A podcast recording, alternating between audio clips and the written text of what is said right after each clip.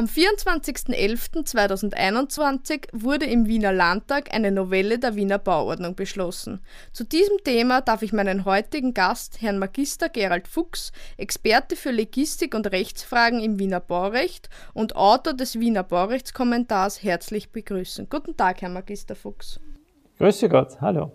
Wir werden heute nur einen groben Überblick zur Novelle geben. Für nähere Ausführungen empfehlen wir Ihnen das Webinar am 6.12.2021, welches ebenfalls von Herrn Magister Fuchs gehalten wird. Weiters werden wir uns das elektronische Verfahren näher ansehen. Dieses wurde im Februar dieses Jahres eingeführt. Beginnen wir chronologisch mit Februar 2021. Was hat sich durch das elektronische Verfahren geändert? In gewisser Weise kann man sagen, es hat sich nichts geändert und doch hat sich in der Kommunikation einiges geändert. Vielleicht kann man auch begrifflich unterscheiden. Bei uns sind zwei spannende Projekte unterwegs. Das eine ist das, was man schon sieht, die digitale Einreichung, wo man über ein Portal elektronisch einreichen kann. Das andere ist etwas, was man vielleicht noch nicht sieht, das ist ein großartiges Forschungsprojekt, in dem an einer großen digitalen Einreichung geforscht wird, wo nämlich ein Projekt nicht mehr in einem klassischen Plan eingereicht wird, sondern als 3D-Modell hochgeladen wird und dann automatisch über Computerprogramme geprüft werden soll, ob dieses Projekt der Bauordnung entspricht. Das ist Zukunftsmusik und ist ein großes Forschungsprojekt. Und gestartet haben wir jetzt dieser Novelle mit der digitalen Einreichung, mit dem digitalen Bauverfahren über dieses Portal. Muss nun elektronisch eingereicht werden oder ist weiterhin eine Einreichung auch in Papierform möglich? Es ist eine Wahlmöglichkeit, die aber einen gewissen Haken hat. Nämlich, wenn man sich dafür entscheidet, auf diesem elektronischen Weg einzureichen, dann ist man an diesem elektronischen Weg für weitere Dinge gebunden. Also wenn ich ein Verfahren einreiche und dieses Verfahren elektronisch führe, müssen auch nachfolgende Schritte und weitere Prozesse dann auch elektronisch gemacht werden. Klassisches Beispiel, ich habe eine Bewilligung erlangt, die ist elektronisch gemacht worden und dann möchte ich einen Wechsel im Plan vornehmen, den sogenannten Planwechsel. Oder ich bin fertig und möchte dann anzeigen, dass ich fertig bin, eine Fertigstellungsanzeige machen oder den Baubeginn melden, dann muss man auch diese Schritte auf elektronischem Weg machen. Also wir nennen es liebevoll den DBV-Express. Ich kann mir überlegen, ob ich einsteige, aber wenn ich einmal drinnen sitze, dann sind die Türen zu und dann fährt man los und dann geht es dahin im DBV-Express. Können Sie uns nun schon bereits erste Erfahrungsberichte geben, wie das elektronische Verfahren angenommen wird? Ja, es ist wie bei vielen Dingen, dass die neu sind, vielleicht noch etwas Skepsis auf beiden Seiten und es hat natürlich auch noch gewisse Kinderkrankheiten. Aber wir arbeiten auch gemeinsam mit der Vertretung der Architekten, Ziviltechniker daran, es zu verbessern und so steigt die Zahl derer, die sich dafür interessieren und die es auch in Anspruch nehmen genauso wie ich die Benutzerfreundlichkeit und auch die Art der Nutzung und die Plattform sich weiter verbessert und äh, verbreitet. So sehen wir einer spannenden Zukunft entgegen und wird es sicher verbreitet in Anspruch genommen werden und wird für beide Seiten einige Vorteile bieten. Haben sich im Zuge dieser ersten elektronischen Einreichungen bereits Besonderheiten ergeben bezüglich der Einreichung in äh, elektronischer und in Papierform, dass hier Unterschiede hervortreten? Zum einen, wie ich gesagt habe, ist keine Änderung eingetreten, weil die Regeln der Bauordnung und die Regeln eines Verwaltungsverfahrens haben sich nicht geändert. Die Anforderungen an ein Gebäude sind die gleichen und wenn ich ein Haus baue und Sie sind mein Nachbar und Sie müssen bei der Baubehörde dabei sein, sind Ihre Möglichkeiten und Rechte teilzunehmen die gleichen. Also auch für Sie als Nachbar muss die Möglichkeit bestehen, sich das Projekt anzusehen und an einer Verhandlung teilzunehmen und sich die Pläne anschauen zu können. Spannend ist es dann zum Teil jetzt für mich und für die Behörde, dass gewisse Anforderungen vom digitalen, vom analogen aufs digitale transformiert werden müssen. Also alle Fragen der Authentifizierung, Identifizierung und auch der Zustellung. Es klingt banal, aber es ist hier dann der Teufel im Detail. Man muss hier Signaturen herstellen, bereitstellen. Und wir kommen gerne mit dem Vergleich, eine, eine Zustellung ist vielleicht das meist unterschätzte Thema bei einem Verwaltungsverfahren. So ähnlich wie wenn Sie äh, sich entscheiden, ein schönes, tolles neues Auto zu kaufen. Der letzte Schrei der Entwicklung, nur leider die Reifen sind nicht in Ordnung. Und sobald Sie das erste Mal beim Schnee bei einem Berg hinunterfahren, kommen Sie in Schleudern, fliegen bei der Kurve raus und haben total Schaden. Ebenso auch eine Zustellung. Selbst das tollste, komplizierteste und längste Projekt steht und fällt, wenn am Ende die Zustellung nicht funktioniert. Und dazu müssen auch wir im Interesse aller gewährleisten, dass auch hier die gesetzlichen Anforderungen erfüllt sind, die man für eine Zustellung und digitale Signatur braucht. Das ist vielleicht am Anfang noch etwas ungewohnt, aber ich denke, es werden sich alle daran gewöhnen und es gibt Sicherheit und wird eine gute Entwicklung sein. Kommen wir nun zum zweiten Themenblock. Vor kurzem wurde eine Novelle der Wiener Bauordnung beschlossen. Können Sie uns einen groben Überblick geben, was die wichtigsten Änderungen der Novelle sind? Also diese Novelle ist jetzt vor kurzem beschlossen worden. Äh, wir werden sehen, wann sie kundgemacht wird und trägt den liebevollen Namen der kleinen Bauordnungsnovelle. Denn sie hat nur einige Punkte, aber hat doch einige spannende Themen in sich. Weil der wichtigste Punkt ist, die Regelungen, die nun kommen werden, gelten ab dem Tag nach der Kundmachung und sie gelten nicht für solche Verfahren, die bereits anhängig sind. Also ein Beispiel, äh, die Novelle würde am 1. April kundgemacht werden, dann sind alle Verfahren, die vorher eingereicht werden, nach den alten Vorschriften und alle, die ab dem 2. April eingereicht werden, nach den neuen Vorschriften zu machen. Um was geht es jetzt? Es gibt ein paar Eckpunkte. Das eine ist das Thema Umwelt. So geht es zum Teil darum, dass für bestimmte Betriebe, sogenannte Seveso-Betriebe, die besonders gefährlich sind, weil sie gefährliche Stoffe lagern, neue oder zusätzliche Schutzanforderungen ins Gesetz hineingekommen sind. Hintergrund ist, dass die Europäische Kommission gemeint hat, dass wir EU-Regeln nicht so umgesetzt haben, wie sie sich das vorstellen. Und darum ist es in die Bauordnung gekommen. Also es muss in der Flächenwidmung nun genau festgelegt werden, wo solche Betriebe angesiedelt werden dürfen, dass sie dann unter Umständen eine besondere Baubewilligung dafür brauchen. Und weil so ein Betrieb gefährlich ist, gibt es einen gewissen Radius, der so ein Schutzabstand ist. Und in diesem Schutzabstand gibt es jetzt auch besondere Anforderungen, um dort die Menschen zu schützen und auch zu vermeiden, dass es zu äh, Gefährdungen kommt. Darum innerhalb dieses Schutzabstandes sind auch die Möglichkeiten zum Bauen und zum Erweitern von Projekten dort eingeschränkt. Und hier gibt es dann auch wechselseitige Möglichkeiten für den Betreiber, auch für die betroffene Öffentlichkeit, hier mitzureden und die Interessen der Öffentlichkeit wahrzunehmen. Äh, ein anderes Thema, das auch vielfach äh, mediale Präsenz gewonnen hat, ist das Thema des Weltkulturerbes. UNESCO Weltkulturerbe war bei manchen Projekten, die auch durch die Medien gegangen sind, ein Thema. Und auch, um dem auch formell Rechnung zu tragen, hat auch das jetzt in die Bauordnung Eingang gefunden, dass hier festgeschrieben wird, dass das im Bauverfahren zu beachten ist. Die Bauordnungsnovelle hat auch einen kleinen Bezug zu Dingen, die schon einmal passiert sind. Nämlich in den vergangenen Jahren hat man besonderes Augenmerk auf den Schutz alter Gebäude gelegt. Und auch um das zu unterstreichen, hat man jetzt auch bei den Strafbestimmungen hier noch etwas draufgelegt, um hier bei Übertretungen der Bauordnung, die zum Schaden dieser geschützten Gebäude gehen, höhere Strafen äh, verhängen zu können, um hier dem Interesse der Öffentlichkeit mehr Rechnung zu tragen.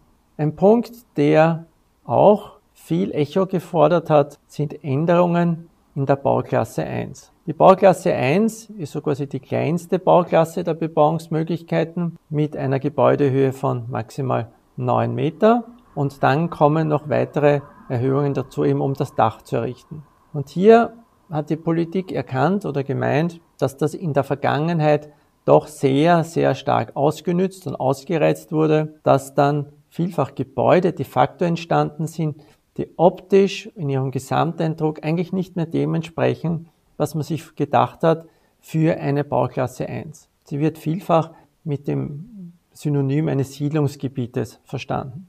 Und hier sind sehr massive Bauten entstanden. Und um dem Einhalt zu gebieten, hat man gewisse Schranken eingezogen, die verschiedene Bereiche betreffen. Das eine ist der Bereich, wie viel Fläche darf ich denn verbauen?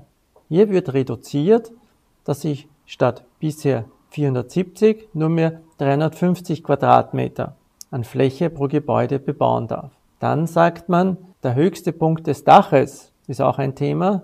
Hier gab es früher die Regelung maximal 7,5 Meter. Nun äh, wird das reduziert auf maximal 4,5 Meter, soweit im Bebauungsplan nichts anderes festgelegt ist. Also wenn wir uns vorstellen, früher war es so, ein Gebäude war etwa 7,5 Meter vielleicht hoch, plus höchster Punkt des Daches, First, auch nochmal 7,5 Meter, so waren es doch 15 Meter. Nun sind wir bei 7,5 Meter plus 4,5 Meter, das ist doch etwas weniger. Dann sagt man auch, die Giebelfläche hat auch einen Eindruck darauf, wie massiv ein Gebäude erscheint. Und daher wurden auch die Regeln für die Möglichkeiten zur Gestaltung von Giebelflächen eingeschränkt. Nämlich, weil ein Giebel, wenn man sich das anschaut, ich schaue vorne auf die Fassade, auf das Gebäude, dann geht die Fassade hoch und geht dann weiter in die Fläche zwischen den Dachflächen. Das ist mein optischer Eindruck der Größe eines Gebäudes. Darum sagt man, eine Giebelfläche zählt ab einer gewissen Größe zur Gebäudehöhe dazu. Daher sagt man, je größer der Giebel, desto mehr zählt mit zur Gebäudehöhe, also muss ich dann mit der Gebäudehöhe zurückgehen. Und hier hat man quasi die Freiflächen, wie viel darf ich auf jeden Fall machen, reduziert. Und zwar waren das früher 50 Quadratmeter pro Fläche, pro Giebel. Jetzt hat man es reduziert auf 25 Quadratmeter.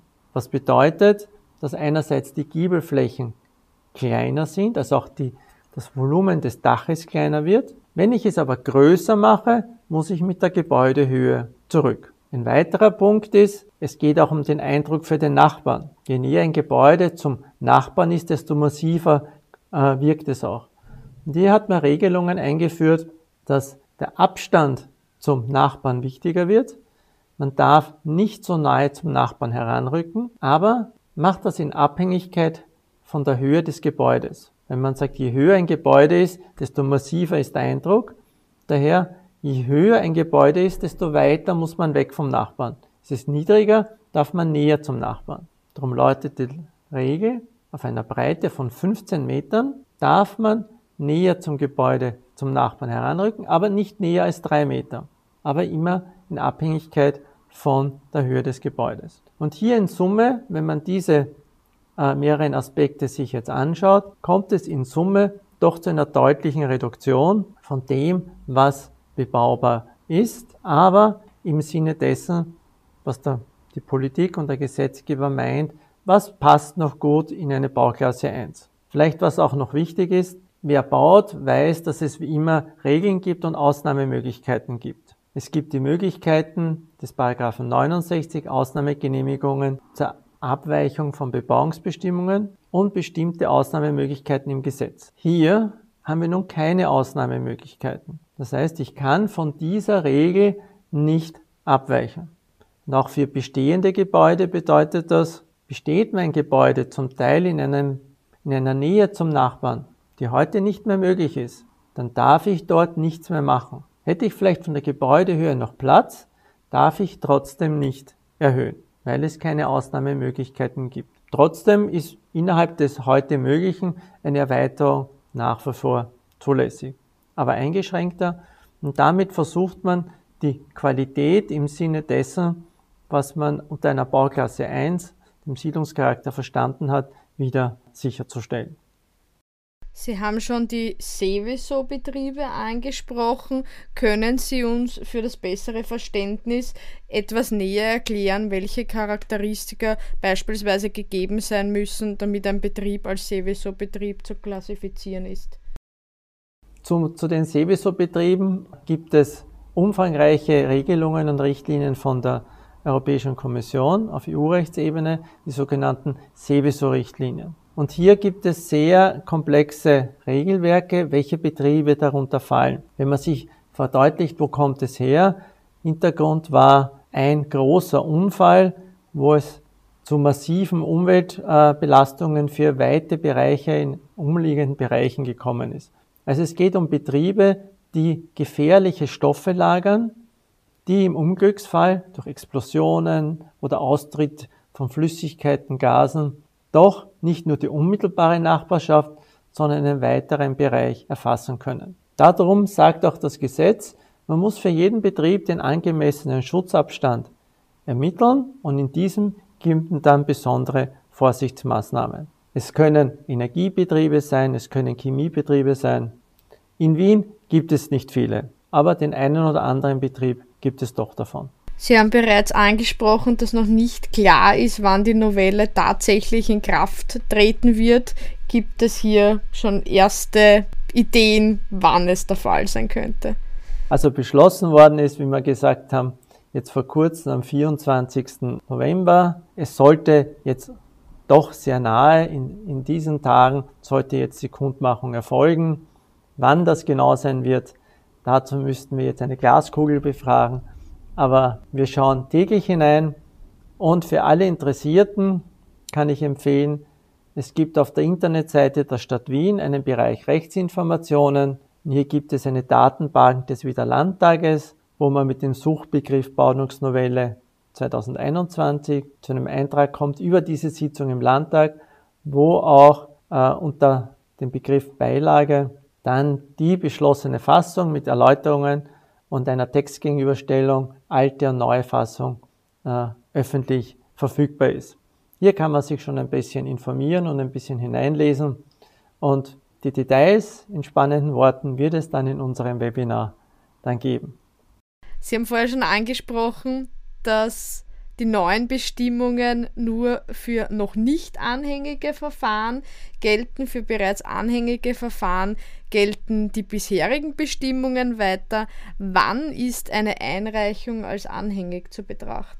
Wir wissen, ein Projekt hat viele Phasen. Wenn wir jetzt überlegen, wir wollen für Linde ein, ein neues Haus bauen, dann beginnt unser Projekt genau jetzt. Aber anhängig in dem Sinne ist, sobald es bei der Behörde eingereicht wird. Und anhängig ist es auch, solange bis es abschließend rechtskräftig entschieden ist. Also wenn Sie am 1. April einreichen und dann gibt es eine Baubewilligung und dann wird von Nachbarn Beschwerde erhoben und dann geht es noch ans Verwaltungsgericht, dann ist auch am Verwaltungsgericht immer noch dieses Verfahren anhängig. Man muss ein bisschen aufpassen, äh, wenn man sagt, äh, das Projekt wird zurückgestellt. Wenn man etwas einreicht, und es ist nicht vollständig, nicht ordentlich eingereicht. Von der Behörde kommen Aufforderungen, Unterlagen nachzureichen. Man kommt dem nicht nach. Und dann wird es von der Behörde mit Bescheid zurückgewiesen.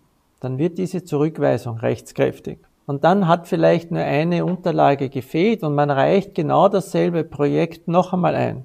Da mag es für uns inhaltlich dasselbe Projekt sein, aber formell bei der Behörde wird ein neues Projekt eingereicht und ist daher erst das neue Projekt anhängig. Also angenommen, äh, heute erfolgt eine Zurückweisung und wird rechtskräftig oder ist mit heute rechtskräftig. Morgen tritt die Novelle in Kraft und nächste Woche am Montag reicht man das Gleiche wieder ein. Dann ist es vielleicht inhaltlich das Gleiche Vorhaben, aber formell ist es ein neues Projekt. Und daher gelten dann für das neue Projekt die neuen Regeln.